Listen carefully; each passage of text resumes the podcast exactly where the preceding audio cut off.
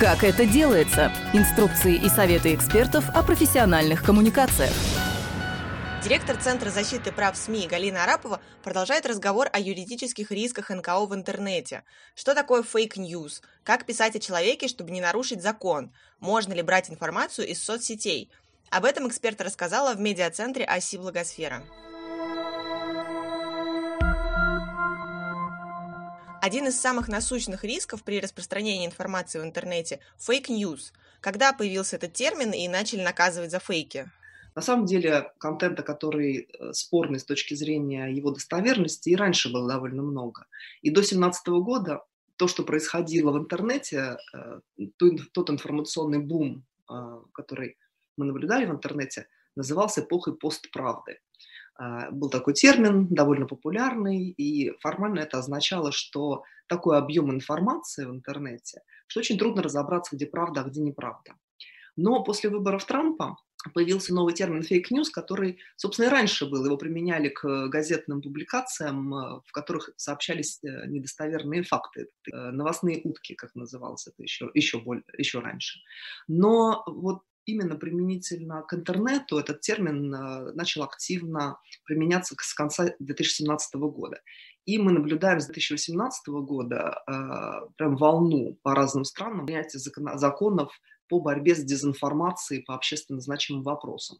Э, вот эту концепцию окрестили fake news, хотя на самом деле далеко не всегда речь идет именно о новостях. Поэтому такой прямолинейный перевод фейковые новости – это не совсем правильно мы сейчас с вами разберемся на самом деле, о чем идет речь, и вы увидите, что далеко не всегда вообще речь идет о новостях как таковых.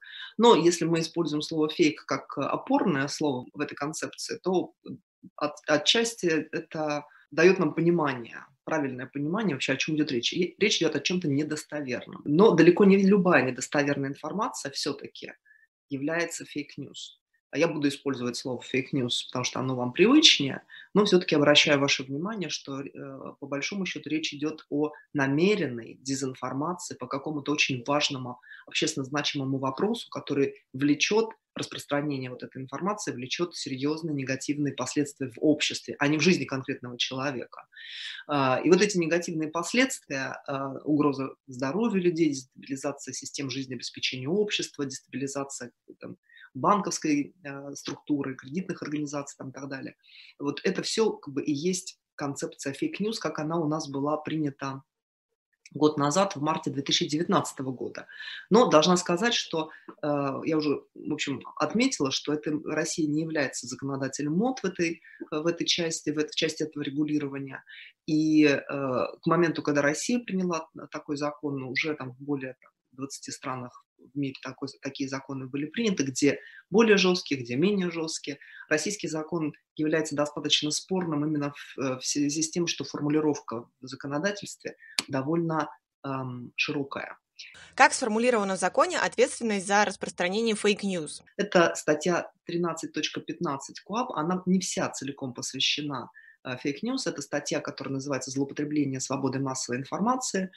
И такая родная для журналистов статья, э, в связи с чем часто э, редакции получают письма счастья от Роскомнадзора за те или иные нарушения. Вот в хвост этой статьи были добавлены три части, э, которые как раз про fake news. Это вот год назад. Сейчас их немножко еще подкорректировали.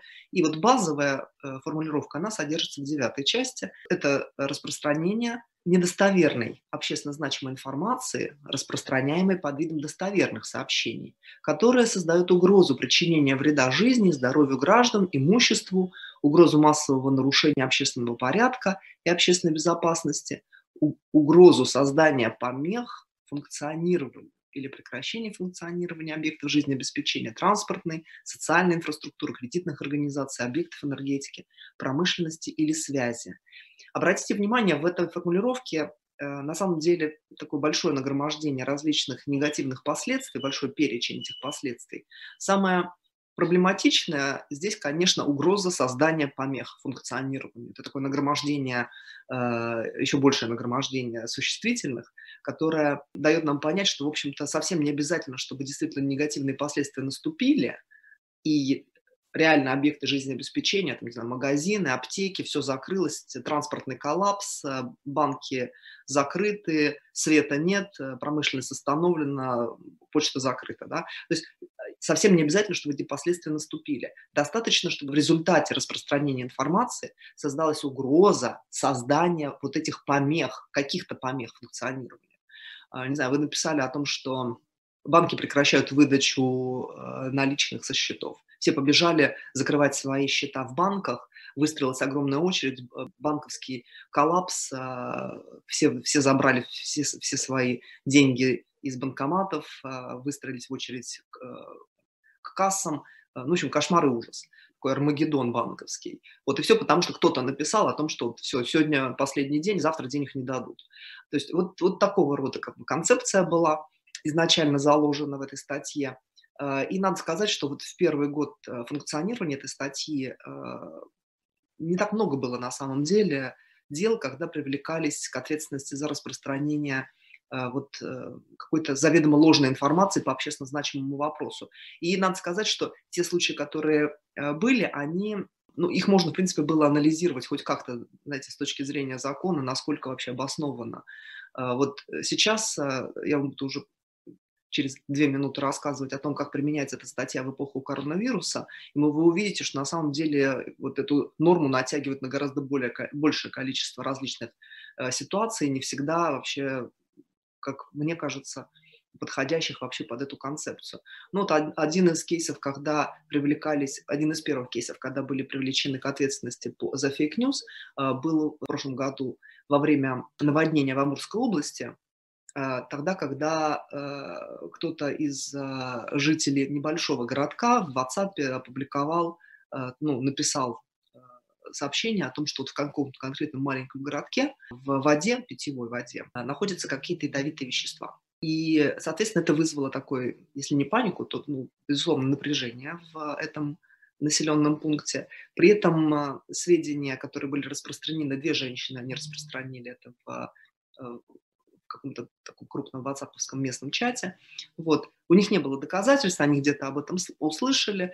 Вот. При этом как бы потом э, власти э, подтвердили, что ну, проверили воду на ее на, на качество и сказали, что нет, на самом деле никаких ядовитых веществ нет, что это как бы была э, недостоверная информация. Вот в тот момент как бы их привлекли за распространение этих сведений и оштрафовали на минимальную сумму 30 тысяч рублей. Вот вы видите, что у нас ответственность за э, распространение такой информации установлена для граждан 30-100 тысяч рублей, для должностных лиц 60-200, для организаций от 200 тысяч до полумиллиона. И может быть применена конфискация предмета совершения правонарушения. Ну, то есть, условно говоря, тот девайс, с которого была э, распространена информация, компьютер, планшет, телефон и так далее. В прошлом году э, конфискации не было не было ни одного дела, когда конфисковывали бы предмет административного правонарушения в случае привлечения к, административной ответственности за fake news. Э, были и другие дела, например, вот дело в Архангельске был составлен протокол год назад на женщину, которая, на Елену Калину, местную активистку, которая опубликовала ВКонтакте анонс акции против строительства мусорного полигона в Шиесе. А, при этом как бы вот была там информация о том, что э, акция запланирована на 7 апреля, но власти Архангельска эту акцию не согласовали, и, соответственно, акция не состоялась. Вот. И вот именно это объявление о том, что акция будет, оно было признано ложной информацией, и на нее составляли протокол по этому поводу. Я, кстати, не знаю, чем закончилось дело, было бы интересно посмотреть, как они рассматривали fake news применительно к анонсу мероприятия, которое еще не состоялось, а только запланировано на будущее. Ведь, э, видите, проблема состоит в том, что проверить на достоверность можно только то, что уже произошло, только то, что уже было, и мы можем вернуться назад, свериться с э, уже имевшими место событиями, и тогда сказать, было это или не было. А проверить на достоверность э, прогноз, анонс, а, предположение или оценочное суждение невозможно просто по определению, потому что они либо еще не произошли, эти события, и проверять, в общем, нам сравнивать не с чем, либо они являются оценочными суждениями, они сам по определению субъективны и не могут проверяться на достоверность. То есть, видите, то есть были проблемы с применением этого, этой нормы и в прошлом году. И э, применительно к средствам массовой информации одно из, самое первое дело, которое вообще было, и э, мы как раз участвовали, в, помогали редакции бороться с этой ситуацией, это дело было возбуждено против газеты «Якутск вечерний», там был опубликован материал о пытках, э, и молодой человек рассказывал о том, через что он прошел. Вот, и поскольку речь шла о его взаимоотношениях э, во время допроса с сотрудниками местного ФСБ, то вот эта, эта статья, она потом, когда уже э, он вернулся домой, там, получил результаты судмедэкспертизы, он рассказал, дал интервью большому местному журналисту, который рассказал эту историю, и эта история предварялась такими, таким вводом подводкой журналистской, что э, большой брат следит за тобой, и он может знает, что, о чем ты думаешь, знает, о чем ты говоришь, о чем ты пишешь, в один прекрасный момент может прийти за тобой, забрать тебя э, там, и подвергнуть тебя насилию. Просто поскольку там вся история была завязана на том, что вот этот молодой человек э, попал Э, на разговор с оперативниками э, ФСБ именно в, ситуации, в результате того, что он опубликовал что-то у себя ВКонтакте. Поэтому, собственно говоря, вот такая подводка про большого брата и появилась. Вот именно эта подводка о том, что, что вот большой брат за тобой бдит там, и так далее, вот именно это и пытались привле- э, признать fake news. Вот. Но каким-то совершенно невероятным, чудесным образом нам это удалось отстоять, но уже в кассации, потому что все якутские суды, естественно, стояли на стороне э, ФСБ и полиции, которая составила протокол, признавая, что это фейк-ньюсы и э, что и публикация такого материала может дестабилизировать общество, э, что люди будут не доверять правоохранительным органам, выйдут там с пикетами, ну и там все возможные прогнозы негативного развития ситуации в результате, если люди прочитают, поверят и так далее. То есть были такие, знаете, случаи, которые можно было рассматривать, э, там, там, критиковать, анализировать и так далее. Но целом э, дел было очень немного. Что изменилось с началом распространения коронавируса? С момента, когда началась пандемия, э, информация о том, каким образом развивается эпидемия, Э, какие меры предпринимают, она как бы начала развиваться очень бурно. Очень много стало контента такого. И довольно быстро приняли поправки вот к этой статье 13.15 и приняли еще также новые нормы в Уголовный кодекс за ответственность за fake news.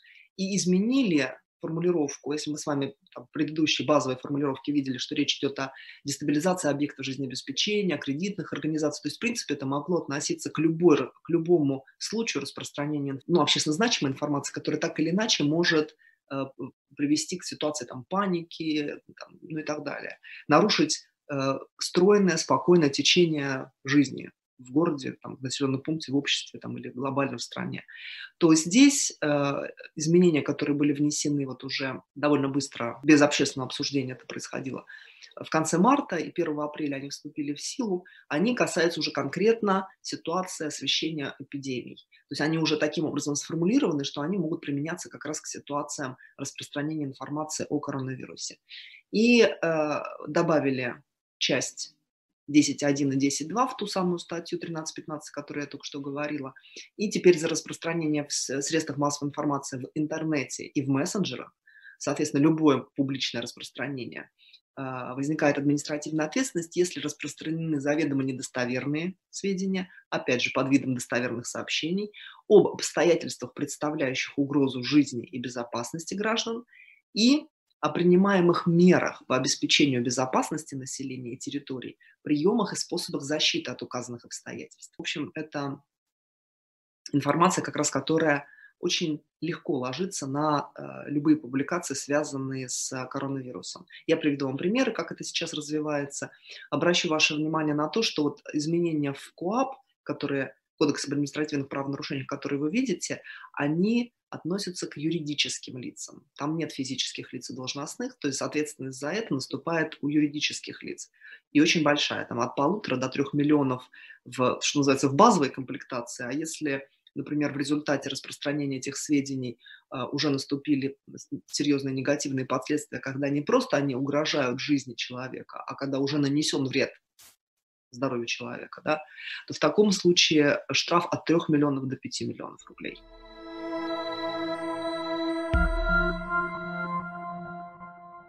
Есть ли уголовная ответственность за распространение fake news?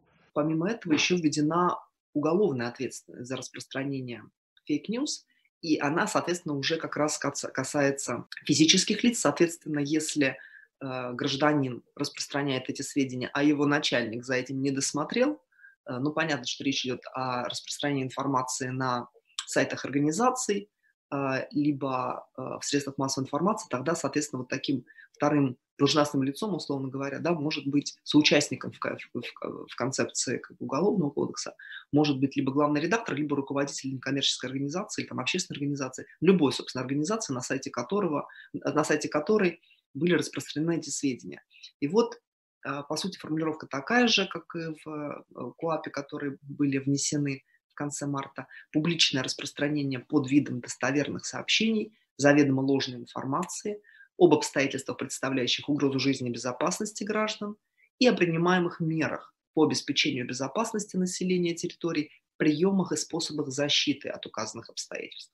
То есть если мы с вами вот эти обстоятельства, представляющие угрозу жизни и безопасности граждан в нашей текущей реалии заменим на а, борьбу с коронавирусом, да, или эпидемия, слово эпидемия, что будет короче, то будет понятно, что, в общем-то, это распространение заведомо недостоверных сведений, которые выглядят как вполне достоверные и убедительные, да, об эпидемии и принимаемых мерах по борьбе с эпидемией, и о приемах и способах защиты от коронавируса.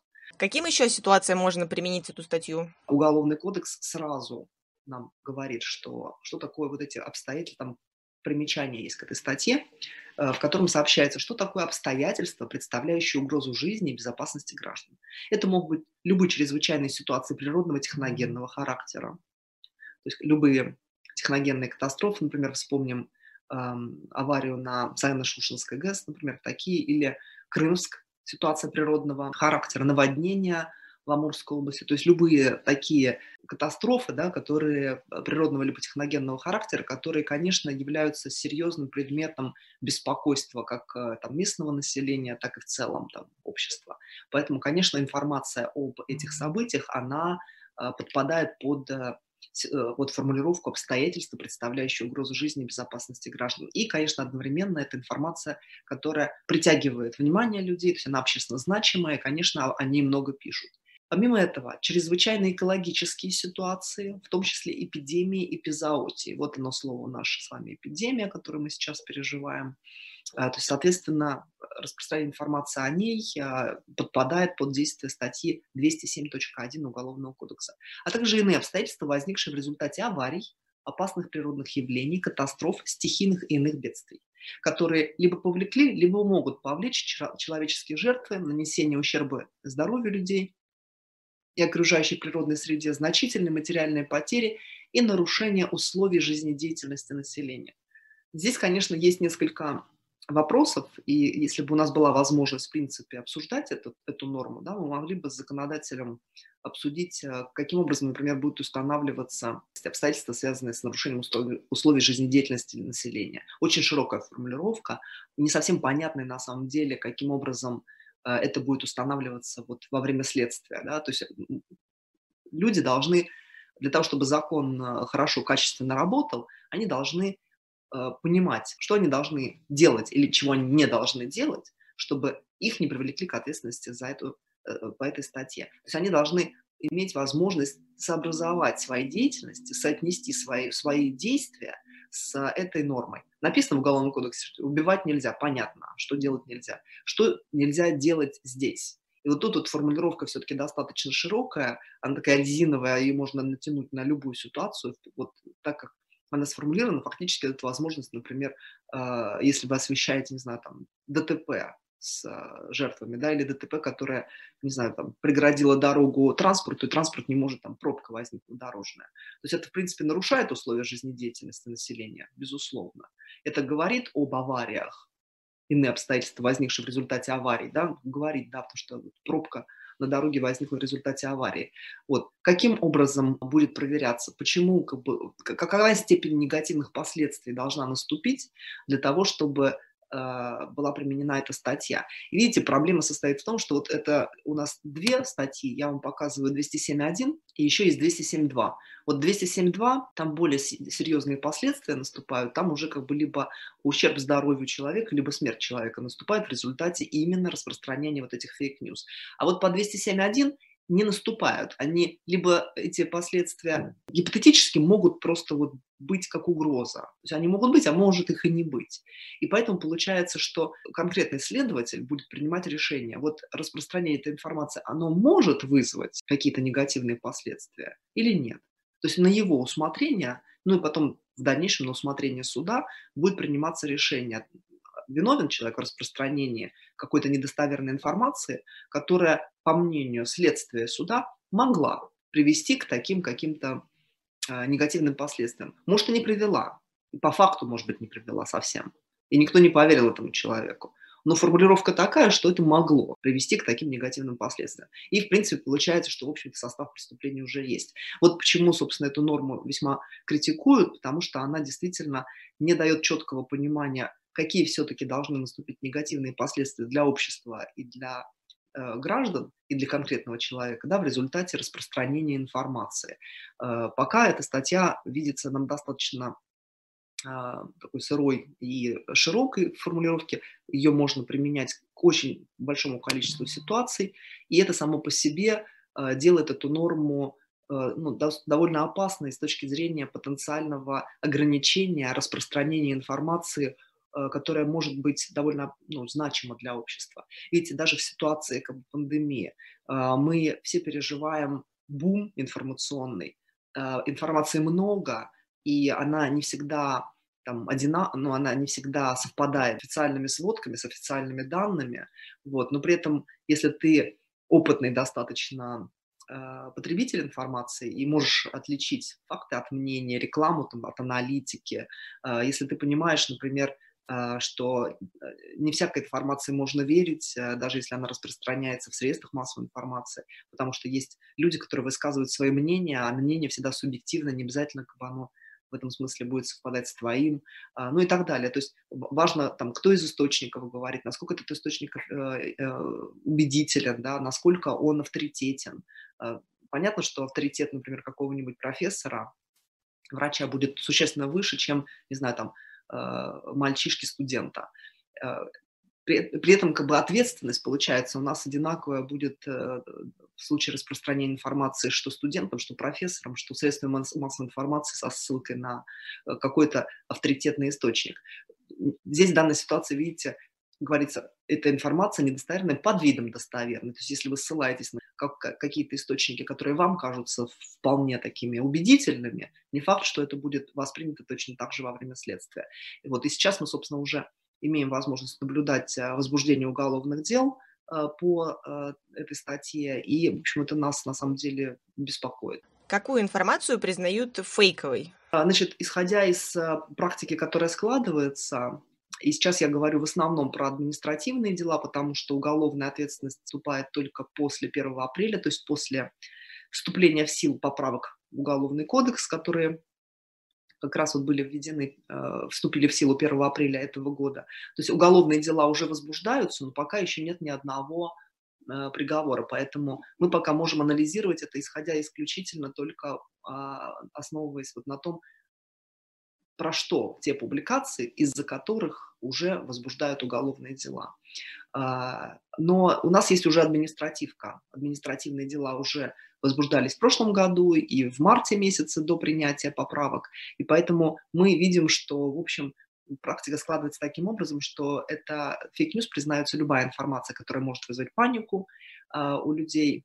Не факт, что вызовет, но может вызвать. А, которая расходится с официальными сводками в худшую сторону, потому что, например, если это расходится в лучшую сторону, ни по одному из таких э, текстов не было возбуждено административных дел, ну или уголовных тем более. Если информация говорит о неэффективности принимаемых мер по борьбе, например, с коронавирусом, да и вообще неэффективности каких-либо мер по какому-то вот важному вопросу. Например, мер, э, это может быть в том числе там, неэффективность мер по борьбе с, э, не знаю, с тем же наводнением да, там, или с селевым потоком, таким сходом. Э, об отсутствии нехватки индивидуальных средств защиты, антисептиков, лекарств, аппаратов ИВЛ, медперсонала в конкретных медицинских учреждениях, э, о закрытии конкретных медицинских учреждений там, на карантин, о методах лечения или лекарствах, которые явно не помогают. Это может быть э, в части, например, рекламы каких-то лекарств, где вот уже был случай, когда э, производители орбидола, они включили в инструкцию о своем препарате, что он помогает э, от коронавируса. И это как бы неправда, потому что все Министерство здравоохранения и Всемирная организация здравоохранения, они сообщают как раз о том, что нет э, конкретного лекарства пока еще, только подбираются схемы, разрабатываются там и так далее. Вот. И, соответственно, нет точного понимания, какое именно лекарство является идеальным. И поэтому включение в в инструкции от лекарственных, от лекарственных препаратов, которые явно не проходили тестирование на коронавирус, они нарушают закон о рекламе, как минимум. А как это выглядит на практике? Были случаи уже, когда возбудили административное дело, например, на известного достаточно политолога Валерия Соловья. Он дал интервью «Эхо Москвы» в, котором, в марте месяце еще, и э, сообщил о том, что в России имеется порядка там, полутора тысяч подтвержденных случаев смерти людей от коронавируса с середины января 2020 года, а количество инфицированных оценивается в 130-180 тысяч. На, мы понимаем, что, в общем-то, эти цифры на середину марта явно не соответствовали официальным данным, на чем основывал Валерий Соловей такие предположения, трудно сказать. Тем не менее, как бы ему как, в отношении него возбудили как раз административное дело по статье 13.15, и ему грозил штраф как раз от 30 до 100 тысяч рублей. Дело, как я понимаю, еще не рассмотрено. А при этом КБ «Эхо Москвы» достаточно оперативно по требованию Роскомнадзора удалил этот текст а, из э, сайта, своего сайта. Второй, условно, блок fake news, о чем они могли, могут быть э, для того, чтобы быть предметом административного дела, это если, например, пишется о том, что пациент скончался именно от коронавируса. Но вот э, пока было дело в Магадане, когда издание «Говорит Магадан» сообщило о том, что в областной больнице скончался пациент, у которого подозревали коронавирус, вот, на основании этой публикации было возбуждено дело, при этом как бы редакция говорила, что мы-то, в общем-то, не говорили, что он умер от коронавируса, мы говорили о том, что у него подозревался коронавирус, и он умер. Тем не менее, дело было возбуждено.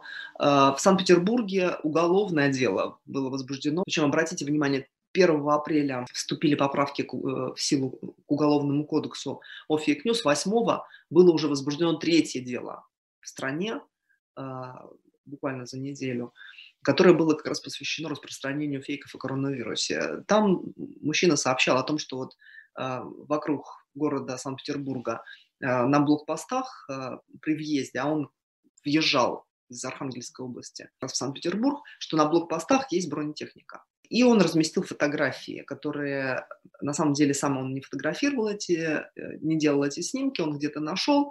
Да, блокпосты есть, но военной техники на них нет. Вот. И вот э, он признался, что он взял фотографии из интернета. Вот. Таким образом, как вот по этому факту было возбуждено уголовное дело. А, довольно много дел, связанных э, с информацией о нехватке индивидуальных средств защиты, аппаратов ИВЛ, койко-мест, о проблемах в конкретных клиниках. Вот, например, относительно недавнее дело, а, которое было возбуждено в Пскове, там активист сообщил о том, что э, в конкретной больнице не хватает аппаратов ИВЛ. Вот обратите внимание, что здесь вопрос на самом деле э, даже в формулировках. Он написал «не хватает», «нехватка аппаратов ИВЛ». При этом он сообщил, что в этой больнице один аппарат ИВЛ. Значит, полиция возбудила административное дело, они сообщили о том, что он констатировал факт всплеска заболеваний, и что в случае этого всплеска им придется рассчитывать только, только на скрытые ресурсы собственного организма, и поскольку у них там всего вот два аппарата и один только работающий. Вот что сообщил как бы молодой человек. Да? В рамках э, проверки э, был получен ответ от главного врача вот этой конкретной там, Псковской городской больницы, который, собственно, сообщил примерно то же самое что действительно на момент распространения этих сведений у них э, в инфекционном корпусе действительно был только один работоспособный аппарат а, ИВЛ. Но это соответствует нормативу. То есть, видите, вопрос э, в том, что да, один, но он у них и должен быть один. И этот э, норматив, он вырабатывался с точки зрения, сколько потребуется таких аппаратов в случае сезонной вспышки гриппа. Но мы понимаем, что сейчас ситуации пандемии, эпидемии коронавируса этих аппаратов нужно больше. И вот видите, тут возникает как бы вопрос разницы оценки. То есть да, формально как бы этот один аппарат, он соответствует нормативу, но вот молодой человек считает, что вот в текущих условиях э, одного аппарата недостаточно. При этом как бы, может, он и имеет право так, так считать, э, полиция все-таки все расценила его такую, его, его такую подачу как основание для возбуждения де, дела о fake news. Очень спорное дело, надо сказать. А, есть дела, где в целом как бы не говорится о конкретных эм, каких-то цифрах, а, фактах, которые именно сообщают о формате лечения, там, конкретных данных, связанных с лекарствами, аппаратами ИВЛ там, и так далее. Есть просто вот статья в контексте вообще коронавируса, но сообщит о чем-то другом. Вот в частности, в Башкирии возбуждено тоже уголовное дело в связи с тем, что там была распространена видеозапись, что якобы врачи выносят коробки и сбегают через окна во время карантина. При этом как бы вот главврач объяснила это тем, что, в общем, сотрудники отдела закупок выносили свои компьютеры для последующей работы на удаленке да, если это не, там, не врачи сбегали, то есть такая подача действительно когда довольно проблемная, согласитесь. Но почему э, врачи, э, сотрудники отдела закупок выносили компьютеры через окна? Ну, тоже достаточно странно. Вот, но тем не менее, как бы все, теперь этим заниматься будет следствие. Причем возбудили уголовное дело на того, кто распространял э, это в социальных сетях, на того гражданина. Вот, и глава Следственного комитета России там, взял все это дело на контроль.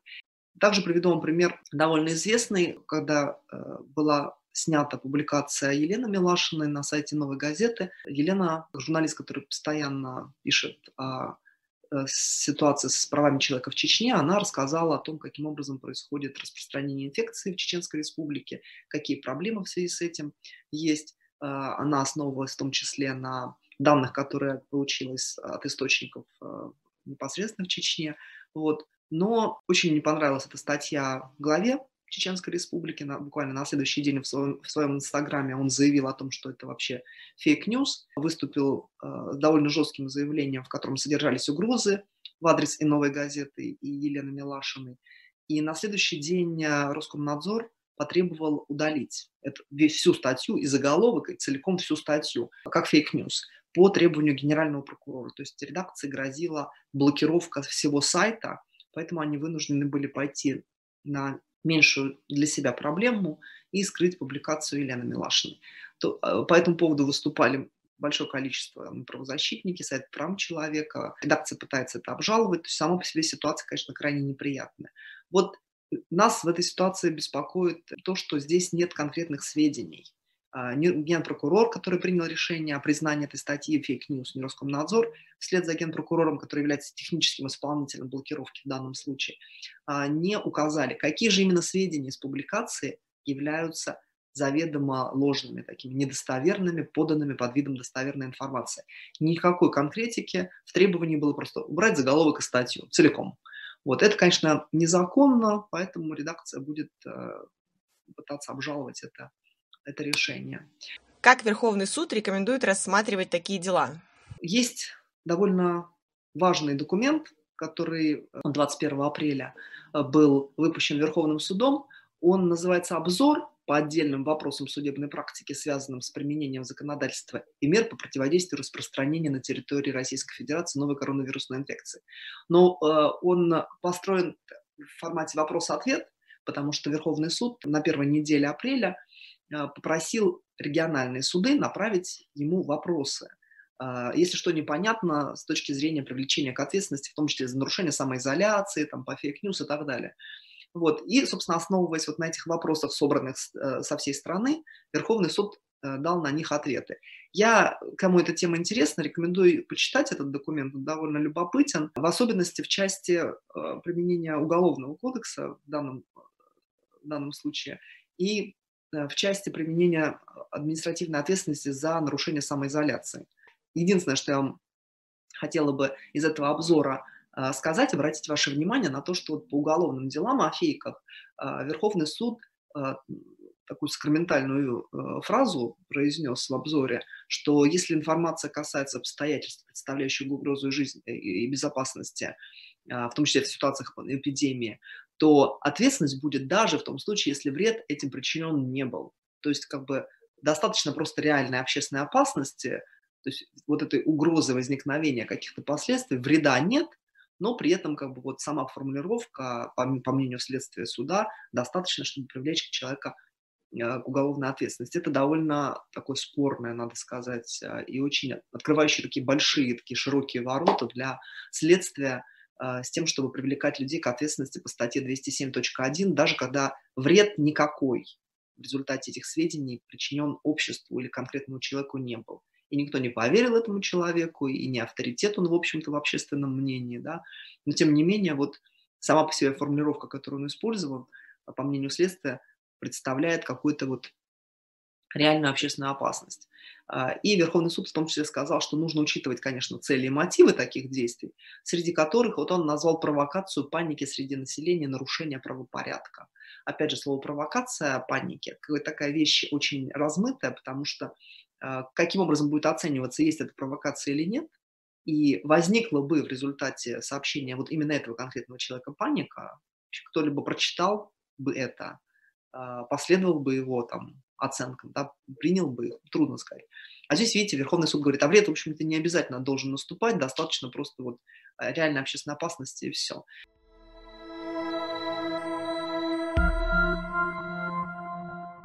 Следующий риск – распространение сведений о человеке. На какую информацию может обидеться человек? Здесь как раз это вот, что называется, наша родная тема, потому что очень многие организации как раз работают с людьми, с какой-то общественной проблемой, и очень часто в фокусе такой проблемы э, оказывается человек, конкретный человек с конкретной проблемой.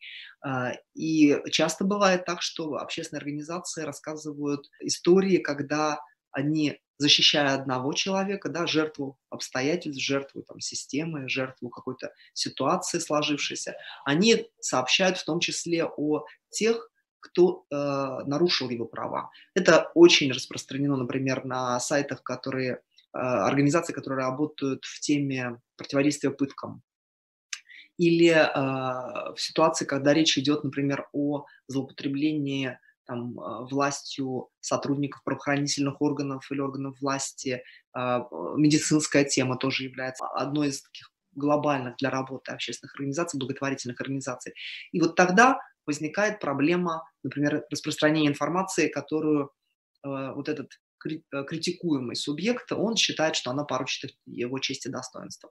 В таком случае возникают проблемы, связанные с исками о защите чести и достоинства деловой репутации, а, и в нашей практике тоже такие случаи были, когда к нам обращались организации, а, рассказывающие в том числе вот а, о пытках в колониях, о пытках в правоохранительных органах. Они пишут, защищая своего клиента, рассказывая о том, что вот такой, к нам обратился такой-то человек, у него там такая-то такая-то проблема, его там задержали после освобождения из отделения полиции, вот у него такие-то повреждения на теле там, и так далее, мы требуем возбуждения уголовного дела на сотрудников полиции.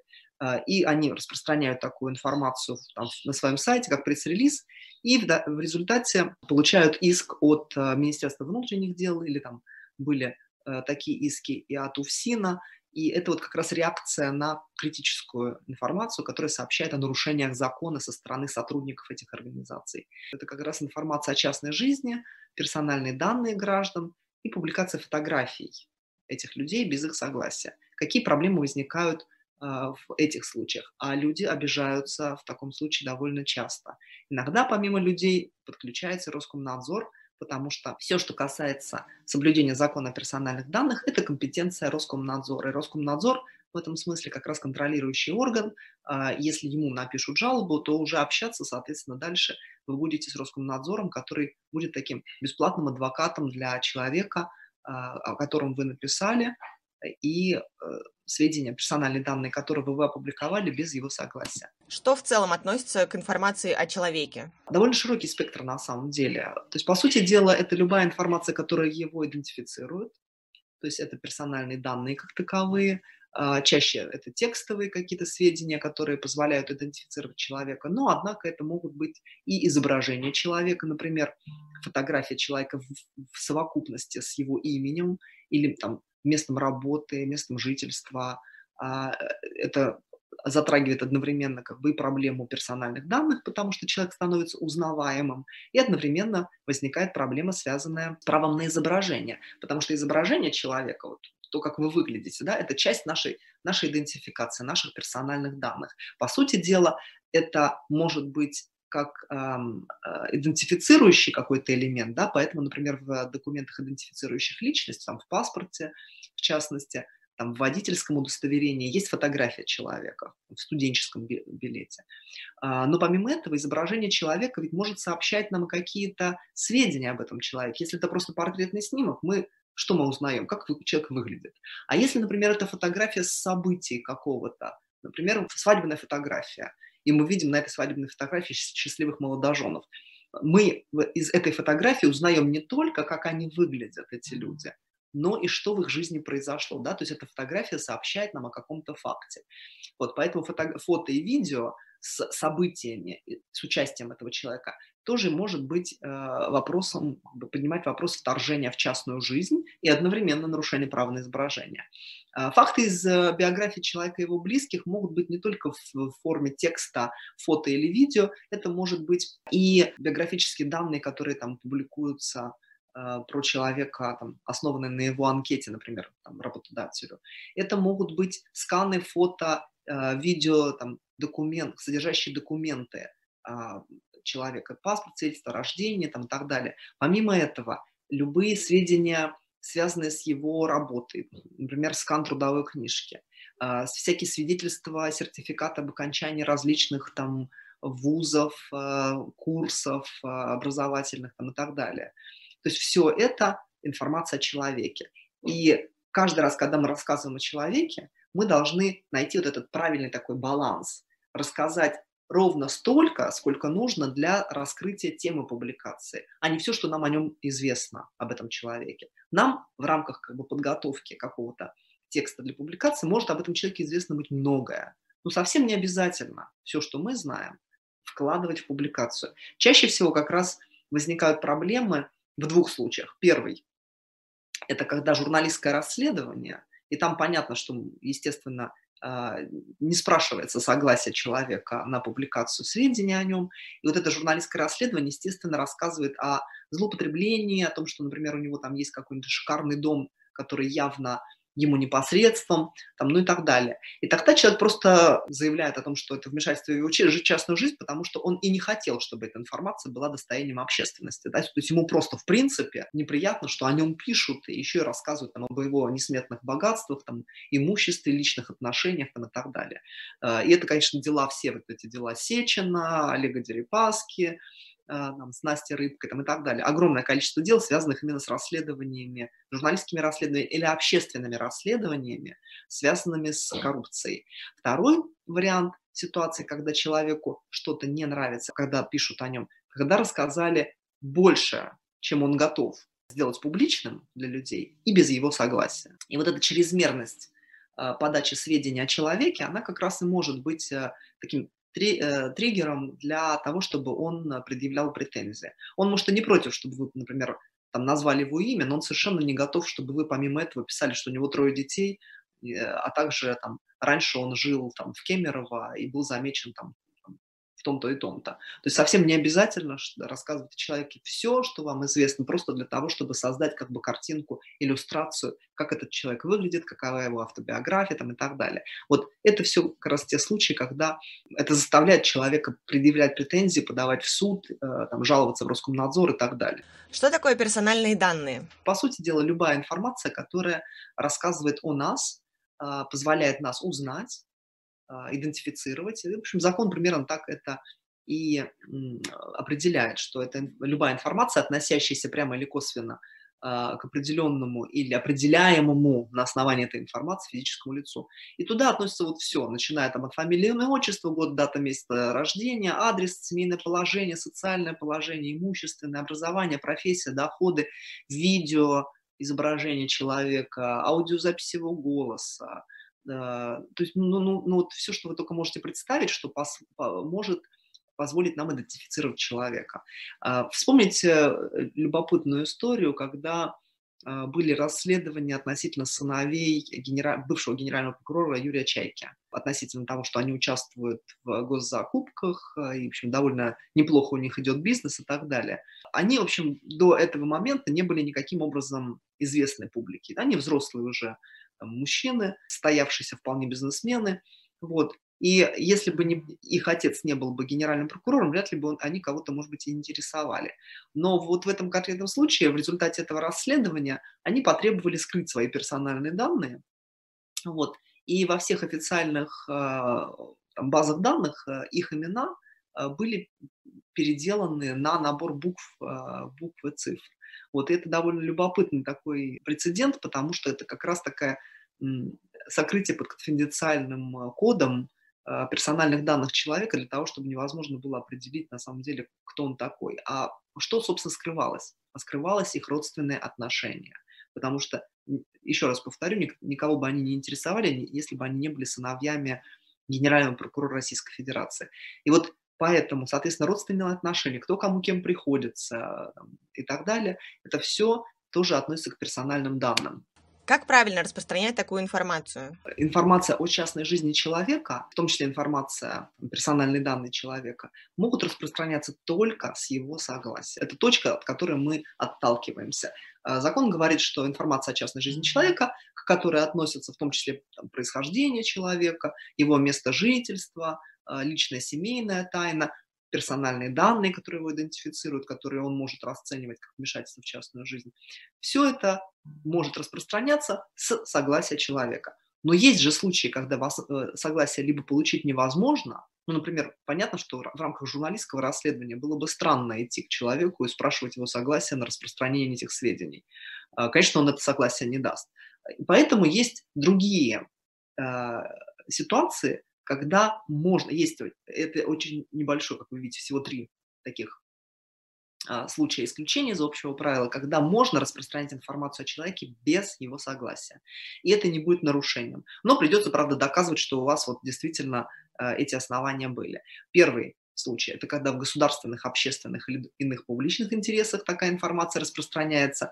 А, в случаях, когда информация о частной жизни ранее стала общедоступной, и вы не первый источник, кто распространяет эту информацию. Вы уже как бы ее откуда-то взяли и дальше ее распространяете. В таком случае ваша задача только доказать, что эта информация и ранее до вас уже была общедоступной. А, то есть, как минимум, делать скриншоты, э, делать ссылку на эту первоначальную публикацию и так далее. Э, либо последний, вот третий вариант, когда эта информация была раскрыта самим гражданином или по его воле. Но это вот те случаи, когда он пишет про себя в а, социальных сетях. Обратите внимание, вам а, необходимо в случае предъявления претензий все это будет доказывать. Поэтому, соответственно, вы, если пишете в защиту общественного интереса, вы должны как минимум сами для себя этот общественный интерес сформулировать. Во-вторых, если вы взяли эту информацию из открытых источников, и она была действительно общедоступной, то вы должны сделать скриншоты, чтобы быть готовым доказать, что вы не первый, кто эту информацию распространил. Либо, если она была раскрыта человеком самим, или по его воле, например, в интервью кому-то, да, а, или самим, например, в соцсетях, то тогда вам придется делать скриншоты этих публикаций в соцсетях, потому что человек-то может удалить этот пост, и вы не сможете доказать, что эта информация им ранее была самим обнародовано. И очень важный момент в связи с этим. Вот когда я говорю, информация была общедоступна, информация была раскрыта человеком самим ранее, имейте в виду, что э, закон и суд под этой информацией понимает только факты. Факт текста, текст, условно говоря, да, факт из биографии этого человека но не фотографии. Про фотографии мы сейчас поговорим с вами отдельно. Речь идет о фактах. И эти факты вы можете дальше распространять, если они ранее были общедоступны или человек а, рассказал о них сам. А, ну, например, самый такой, вот, я бы сказала, даже смешной пример. Э, речь идет об актере Сергее Безрукове. Он а, очень хорошо понял, как работает эта статья. И он регулярно провоцирует журналистов таблоидов на то, чтобы они взяли информацию из его социальных сетей, опубликовали о нем во всевозможных популярных газетах, в развлекательных журналах, а потом он с ними судится и зарабатывает на этом неплохие деньги. То есть он сначала пишет о себе там в Инстаграме, что вот, а у меня жена беременная, вот смотрите, как, как все прекрасно, все замечательно. А вот у меня жена родила, и там ставит фотографию из палатера, она вот там на заднем фоне, там, на кушетке, вот, и э, прям пишет, вот, все там, особенно там обращая внимание журналистов, что вот э, все случилось и так далее. А, они сообщают тот факт, который он сообщил у себя там, в газете, а, и берут фотографию. Так вот, получается, что в газете сообщить об этом факте можно, а фотографии этой проиллюстрировать нельзя, потому что право на изображение регулируется иначе. Если факты о биографии человека, да, о частной жизни человека мы можем сообщить, если он сам об этом сказал, то это не относится к фотографиям, которые которыми он то сообщение проиллюстрировал. То есть, условно говоря, мы можем только сообщить, что у Сергея Безрукова родилась, там, родился ребенок сегодня, и он об этом сообщил у себя в Инстаграме. Но мы не можем поставить в качестве иллюстрации к этому, например, фотографию. Это все относится точно так же к любому тексту, когда человек о себе что-то сообщает, иллюстрируя этой фотографией у себя в социальных сетях, а, текст можем брать, факт можем сообщать, фотографию только с его согласия. Опять же, либо если есть те основания, которые уже указаны совершенно в другой статье, вот эти три основания для распространения информации о частной жизни человека, это статья 152.2 Гражданского кодекса. А, а статья э, право на изображение, она соседняя, 152.1, и она про другое. И мы с вами разницу попробуем как бы уловить. Как НКО лучше обезопасить себя в связи с этими случаями? Во-первых, все организации, кто работает э, с людьми, пишут о людях э, как таковых, если есть на вашем сайте информация помимо ваших сотрудников о каких-то ваших клиентах и так далее, то вы должны зарегистрироваться в Роскомнадзоре как оператор персональных данных. То есть здесь вопрос связан именно с соблюдением закона о персональных данных. А вы должны определенным образом работать с этой информацией. Если организация обрабатывает персональные данные, работает с информацией о людях, которые не только штатные сотрудники этой организации, это уже основание для Роскомнадзора признавать вас оператором персональных данных. И поэтому практически все правозащитные организации относятся к общественной организации, относятся к таким э, операторам персональных данных, потому что к нам приходят люди, мы, об этих, мы с этими людьми работаем, у нас есть документы, в том числе судебные какие-то документы, э, медицинские документы этих людей. Это все очень такая тонкая материя, это все относится к персональным данным и подлежит, соответственно, определенному контролю и регламентации, каким образом с этой информацией работать. А, мы э, довольно много работаем с организациями, в том числе проводим аудит организаций по персональным данным. Это отдельная большая работа, потому что э, для того, чтобы зарегистрироваться как оператор персональных данных в Роскомнадзоре, э, необходимо привести всю свою внутреннюю документацию в порядок. И это второй мой совет, необходимо этот порядок навести. Вся документация, которая в организации есть, должна соответствовать закону о персональных данных, должны быть все там политики конфиденциальности на сайте, в организации, должны быть все приказы. Это порядка там, от 20 до 40 документов, которые должны быть созданы под конкретную ситуацию под конкретную организацию, и на случай проверки Роскомнадзора, соответственно, у вас эти все документы должны иметься. Если у вас их нет, то там довольно большие штрафы. Здесь вопрос стоит как раз еще и в том, что любой человек, который вдруг неожиданно подумает, что вы нарушили его там персональные данные, пожалуется, он может вызвать довольно серьезную такую цунами, а, начиная с проверки, штраф за то, что вы не зарегистрировались как оператор персональных данных, потом дальше нарушения, связанные с там, отсутствием специальных документов, которые должны быть на сайте, в организации, в бухгалтерии и так далее. Обратите, пожалуйста, на это внимание. Дальше следующий, третий совет. Когда вы работаете с информацией о, о людях, не пишите лишнее о нем, о них на сайте. Не нужно публиковать излишние персональные данные без согласия самого гражданина.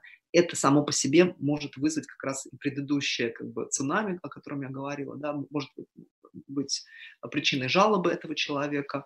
Вот. Ну и само по себе как бы э, грамотный такой взвешенный, сбалансированный подход к тому, как писать о людях, он очень важен потому что наша задача с вами помочь людям, но не вызвать у них вот раздражение, связанное с тем, что мы что-то о них написали, к чему они не были готовы в контексте публичности. Если вы получили от своего клиента, от человека, с которым вы работаете, требование удалить персональные данные, вы это должны сделать в течение трех дней а, и уведомить его об этом.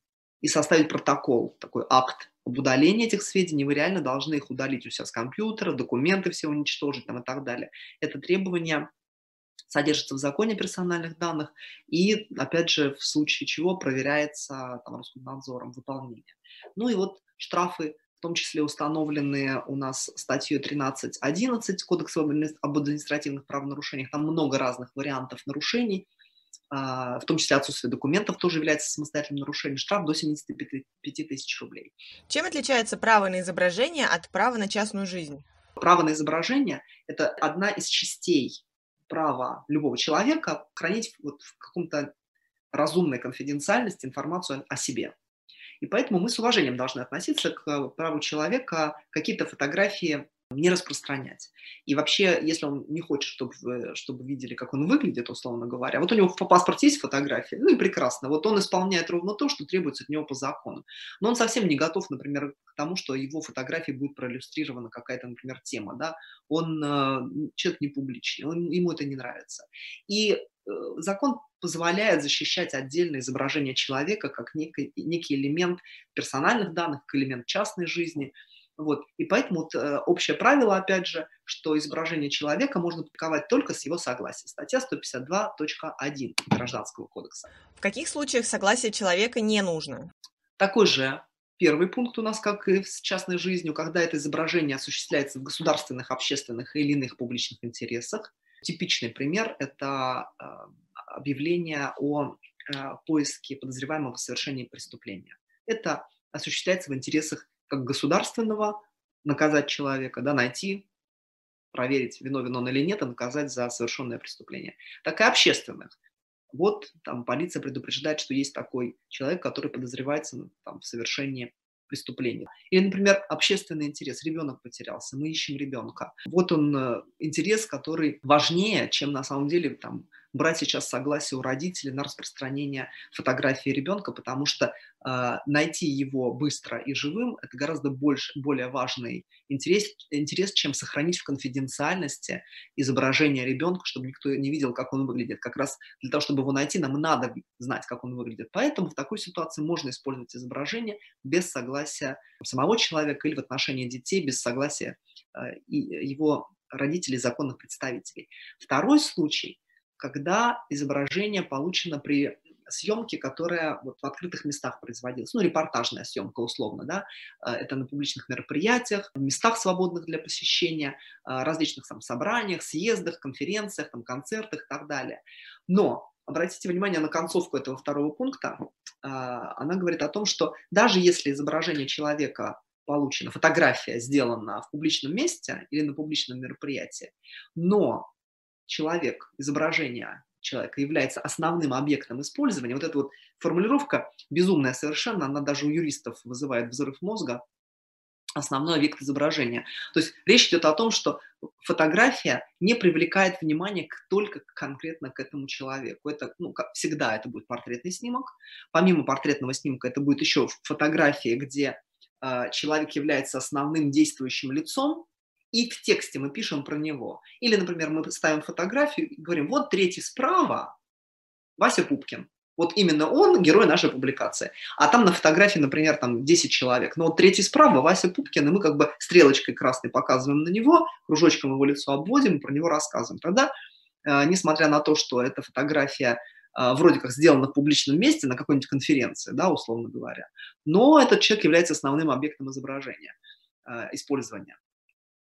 И тогда у нас возникает э, второй вариант. Либо мы, публикуя такую фотографию, действуем в защиту общественного интереса, смотри пункт один, да?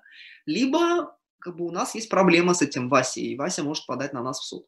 Ну и третий пункт, который редко всплывает как бы в работе э, общественных некоммерческих организаций, это когда мы используем фотографию человека, который позировал за оплату. То есть это такой постановочный профессиональный снимок. Таким образом, общее правило, мы берем фотографии только с согласия человека, но можем делать это без согласия, когда есть общественный государственный интерес, который превалирует частный интерес оставить изображение человека в конфиденциальности.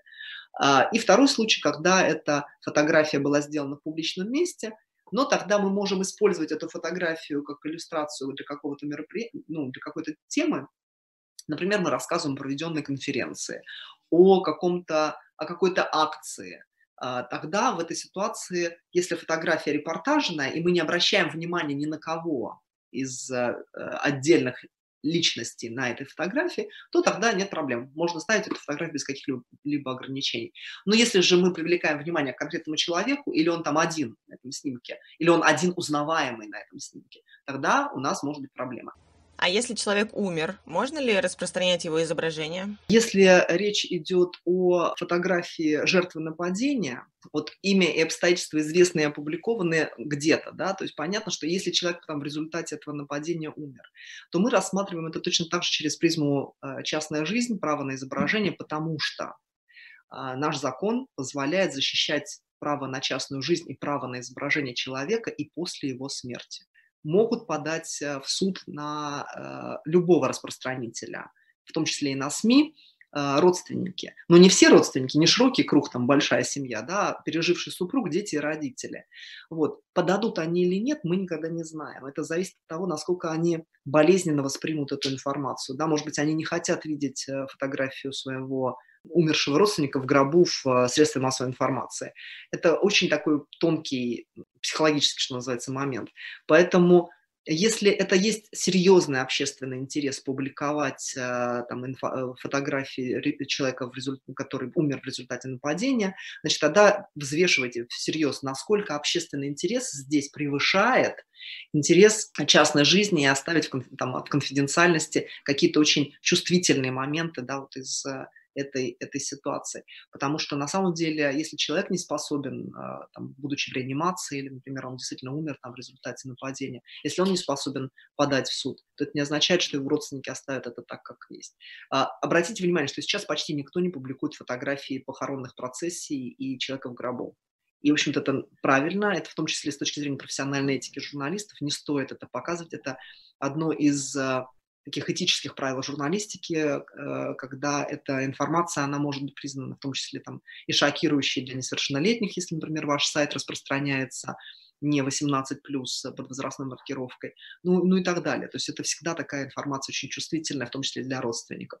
Поэтому здесь э, э, разрешение, если вы принципиально хотите это публиковать, фотографию, там, посмертную фотографию, да, там, э, похоронный процесс, именно не процессик как таковой, да, а вот изображение человека мертвого, да, или после его смерти фотографию э, любую, на самом деле, не обязательно, которая фиксирует э, там, его повреждения во время нападения, даже его прижизненное фото любое. Э, если нет общественного интереса, то тогда необходимо получать согласие, согласие вот этих родственников, которые э, могут дать согласие на распространение умершего.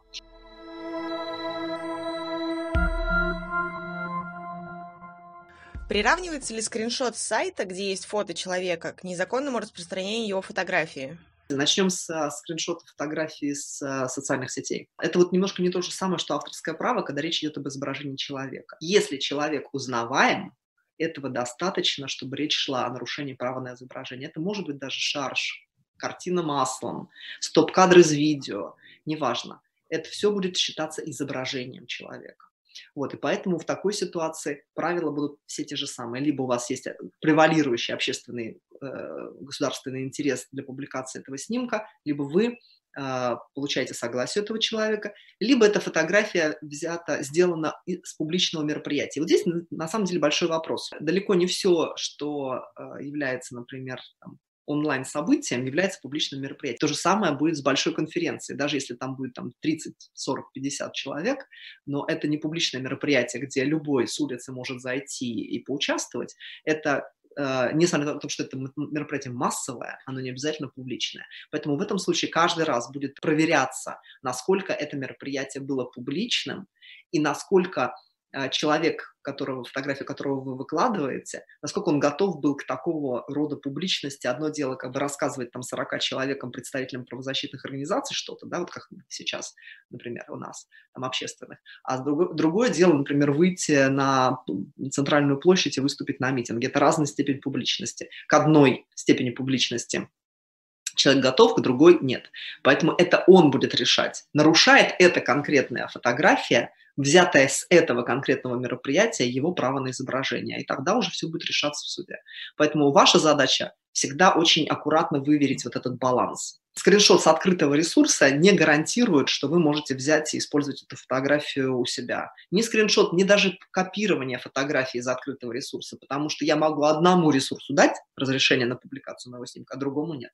И если нет общественного интереса в данной ситуации, у вас и нет права на публикацию этого снимка. Так что в данной ситуации решается вопрос не по принципу, откуда вы взяли эту фотографию из открытого ресурса или нет, а решается это совсем по другому как бы, принципу. Да? Вот эти три основания, когда можно публиковать без согласия фотографии, вот через эти три основания вы должны прогнать, э, принимая решение, можете ли вы использовать этот снимок или нет. Если на лекциях НКО выступает эксперт, и эти записи выкладывают в открытый доступ, как отразить это в договоре? Ну, во-первых, э, в договоре обязательно должно быть оговорено, что это не только а, проведение, там, например, одной лекции для аудитории или, например, для тех, кто записался э, для того, чтобы послушать вебинар. Если вы хотите после этого еще и выложить э, запись этого вебинара или запись, например, лекции на конференции, или какого-то другого мероприятия у себя на, на сайте, то вы должны это отдельно действительно в договоре проговорить, потому что а, эксперт может быть с этим не согласен. Помимо всего прочего, вы должны понимать, что, в общем-то, форматы, они очень разные, они предполагают такие, например, а, особенности. Когда вы рассказываете в аудитории, это тоже публично, но так или иначе организаторы знают, кто в этой э, аудитории, кто пришел и слушает, да? А, другое дело, когда это будет э, выложено в интернете, это будет доступно всем. И в том числе это повысит, повысит значительно риски, а, что это будут под лупой рассматривать там органы власти, правоохранительные органы на предмет там, того, чтобы зацепиться, что там этот лектор сказал не так, к чему можно предъявить претензии. У нас были случаи в том числе, например, когда выкладывались записи э, лекции для студентов, но потом предъявляли претензии авторы а, материалов, которые использовал этот преподаватель для того, чтобы создать свою вот эту авторскую лекцию. И там нарушение теперь авторского права. И таких случаев mm-hmm. было несколько университетов, в том числе, как бы это даже не общественные организации. Поэтому в договоре должно быть прописано, каким образом вы собираетесь использовать. Вообще, в принципе, должно быть указано, что будет вестись видеозапись. А, потому что, знаете, одно дело просто сказал в воздух, оно ушло, и на этом все. Другое дело, когда ведется видеозапись, там человек, он будет понимать, что это все записывается, и он, может быть, лишнего не скажет, да, вот, понимая, что потом могут быть э, проблемы. Вот. И помимо всего прочего, конечно, у него надо отдельно брать согласие на распространение видеозаписи публично. А, он должен иметь возможность увидеть эту видеозапись перед ее распространением и иметь возможность внести какие-то редакторские правки, а, потому что это вот то, что потом получится, да, это его э, там, авторское произведение э, совместно как бы с тем, кто условно говоря записывал, да, с организацией, которая организовала эту запись.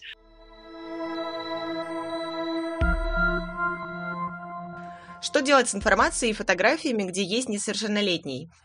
А у нас за распространением информации персональных данных детей следит прокуратура. Это отдельная строка в их отчетности.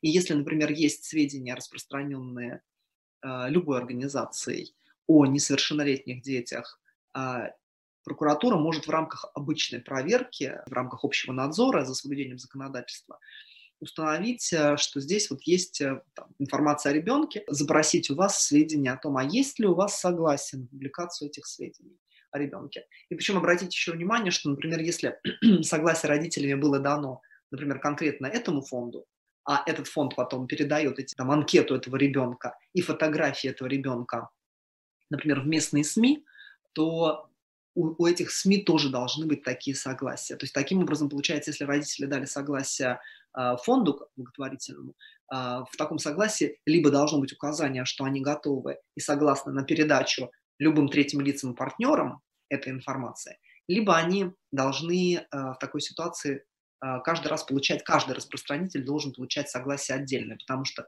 не факт на самом деле, что родители готовы, например, на публикацию на других ресурсах, может быть, какому-то ресурсу они доверяют, а какому-то нет. Это их право. Как должно быть оформлено согласие родителей? Допускается ли устная форма? Значит, смотрите, согласие родителей на распространение изображения ребенка или информации о частной жизни ребенка может, в принципе, быть в достаточно такой простой, но доказуемой форме. Это может быть видеосогласие. Например, вы беседуете с человеком, с родителями, беседуете, у них спрашиваете, а вы не против, что мы, например, напишем у нас на сайте там, имя, фамилию вашего ребенка, вот эту вот фотографию выложим там, и напишем то-то, то-то. Они, да, мы не против. Значит, э, этого, в принципе, обычно бывает достаточно, потому что нарушение права на изображение э, обычно претензия прилетает как раз от родителей. А вот когда речь идет о персональных данных, в том числе, когда речь идет вот о таких очень щепетильных, а, особо охраняемых а, сведениях о человеке, как его состояние здоровья, диагнозы и так далее. Вот в этом случае лучше получать письменное согласие по специальной форме.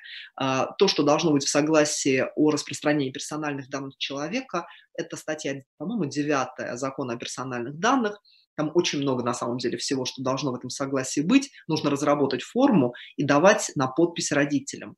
А, и, и понятно, что они-то уже в этой ситуации после, после так, такого согласия к вам, скорее всего, претензий не предъявят, вот, но всегда остается Роскомнадзор и прокуратура, которые следят.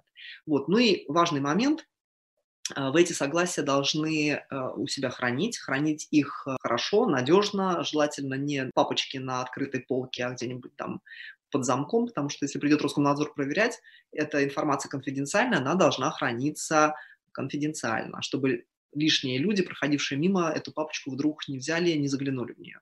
Вот. Ну и вот это согласие помимо а, а, вот, разграничения формы, форма а, согласия на распространение изображения проще, она может быть, в принципе, видеосогласие, видеосогласие может быть, в принципе, бланк, но там меньшее количество сведений необходимо. А вот согласие о распространении персональных данных должно быть очень подробным, соответствовать вот этой форме, установленной законом о персональных данных, и там должны быть в том числе перечислены, какие именно сведения о, о человеке вы э, ну, они дают вам согласие распространять, например, только фамилия, только возраст, только диагноз. Или фамилия, диагноз, а, возраст, место жительства. То есть это должны быть конкретные сведения, на, на которые они вам дают согласие на распространение. И должно быть указано, где они будут распространены. Например, вы прямо указываете в согласии на таком-то сайте.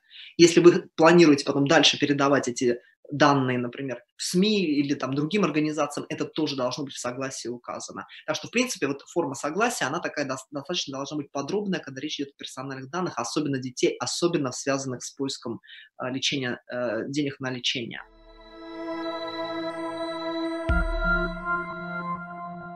Как работать с социальными сетями?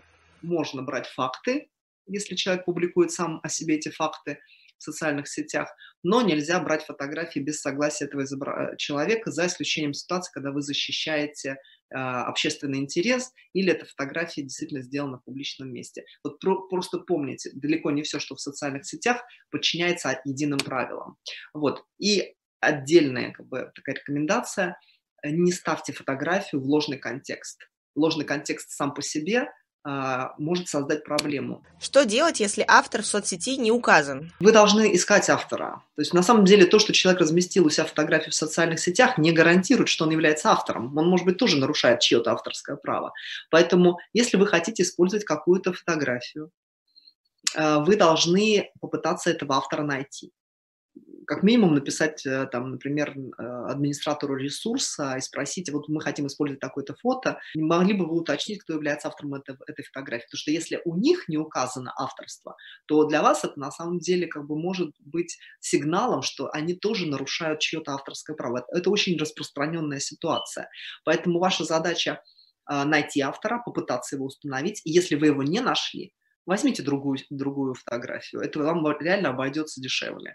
Потому что, может быть, автор не придет к вам с претензией. Он, может, он даже не увидит, что вы опубликовали его снимок. Но если увидит и придет, а это проверить на самом деле легко. Вы можете сами проверить, например, были ли ваши фотографии кем-то еще использованы в интернете. Это делается элементарно. Достаточно просто использовать Google поиск через картинки. Поэтому лучше не рисковать. Не можете найти автора, используйте другую иллюстрацию. Если нашли автора, удостоверились, что он является автором снимка, заключайте с ним договор или хотя бы обсудите с ним вот эти три важных условия. Три. Первое. Принципиально согласие. Согласен ли он на то, чтобы вы использовали его фотографию? Вы должны сначала уточнить, он ли автор. Если он автор, согласен ли он, чтобы вы его использовали фотографию. Второе, как подписать его, потому что автор имеет право подписаться либо своим именем, либо псевдонимом, либо разрешить вам публиковать без подписи его авторства. И третье, вы должны обязательно уточнить, готов ли он вам дать согласие на распространение бесплатно. Либо он скажет, нет, 500 рублей.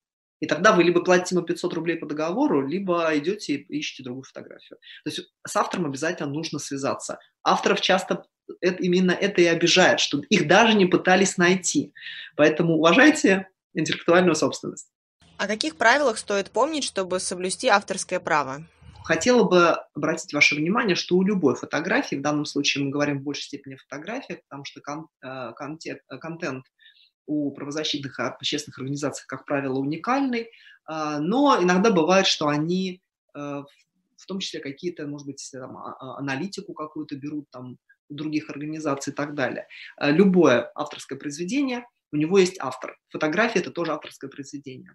И если это авторское произведение выложено в интернете, это не означает, что его можно брать без ограничений и использовать. Любое распространение любого, любого авторского контента должно быть только с согласия автора. Если только это не цитирование, но цитирование – это очень специфическая ситуация, когда вы действительно для того, чтобы подтвердить какой-то э, тезис или опровергнуть его, вы используете цитату из какого-то другого произведения, показывая другую точку зрения. Но это, как правило, вот э, конкретный какой-то фрагмент текста. Это вы не можете процитировать там всю статью. Это неправильно. Это вы просто ее воспроизвели, и тогда это возможно только с согласия человека. А если мы говорим о фотографиях, Использование чужих фотографий а, возможно только, как я уже сказала, с согласия автора. Поэтому обязательно нужно его имя указывать. То есть то, что он выложил эту фотографию у себя ВКонтакте, не означает, что мы можем взять эту фотографию, скопировать и разместить. Фотография будет э, правильно подписана с точки зрения авторского права, если будет стоять значок копирайт, потом будет имя автора, человека, который нажимал на кнопку фотоаппарата, и наименование организации правообладателя. Вот я, например, э, привожу пример э, с именем Вадим Кантер и агентство социальной информации. Например, Вадим является автором фотографии, он, соответственно, указан как автор, а правообладателем является его работодатель, агентство социальной информации, которое может распоряжаться этой фотографией. Или, например, второй вариант подписи Джон Баркер и слэш, дальше ссылка стоит – вот ссылка – это источник заимствования. Там должна бы быть не только ссылка, откуда взяли эту фотографию, но и имя автора этого, этого снимка, если он согласен на публикацию этого, этой фотографии. А, дальше. Только автор сам может разрешить вам использовать его фотографию бесплатно. Общее правило. За любое использование авторского контента должно быть э, автору выплачено вознаграждение, если только он письменно не разрешил вам сделать это бесплатно. А, это делается в идеале в виде заключения лицензионного договора, но может быть, в том числе, может быть и обмен сообщениями через там, мессенджеры, э, через электронную почту. То есть это тоже, в принципе, в такой ситуации будет признано как а, получение согласия и обсуждение вот условий а, публикации. Он может вам сказать, да, я согласен на публикацию на вашем сайте, да, я согласен бесплатно. Все, больше вам ничего не нужно. Но если вы не спросили, и неправильно написали, э, подписали фотографию и не указали имя автора. Вот это чаще всего вызывает у авторов э, проблемы. И если вы берете фотографию чужую, и на ней стоит знак копирайта, никогда не обрезайте знак копирайта, потому что это самостоятельное нарушение авторского права.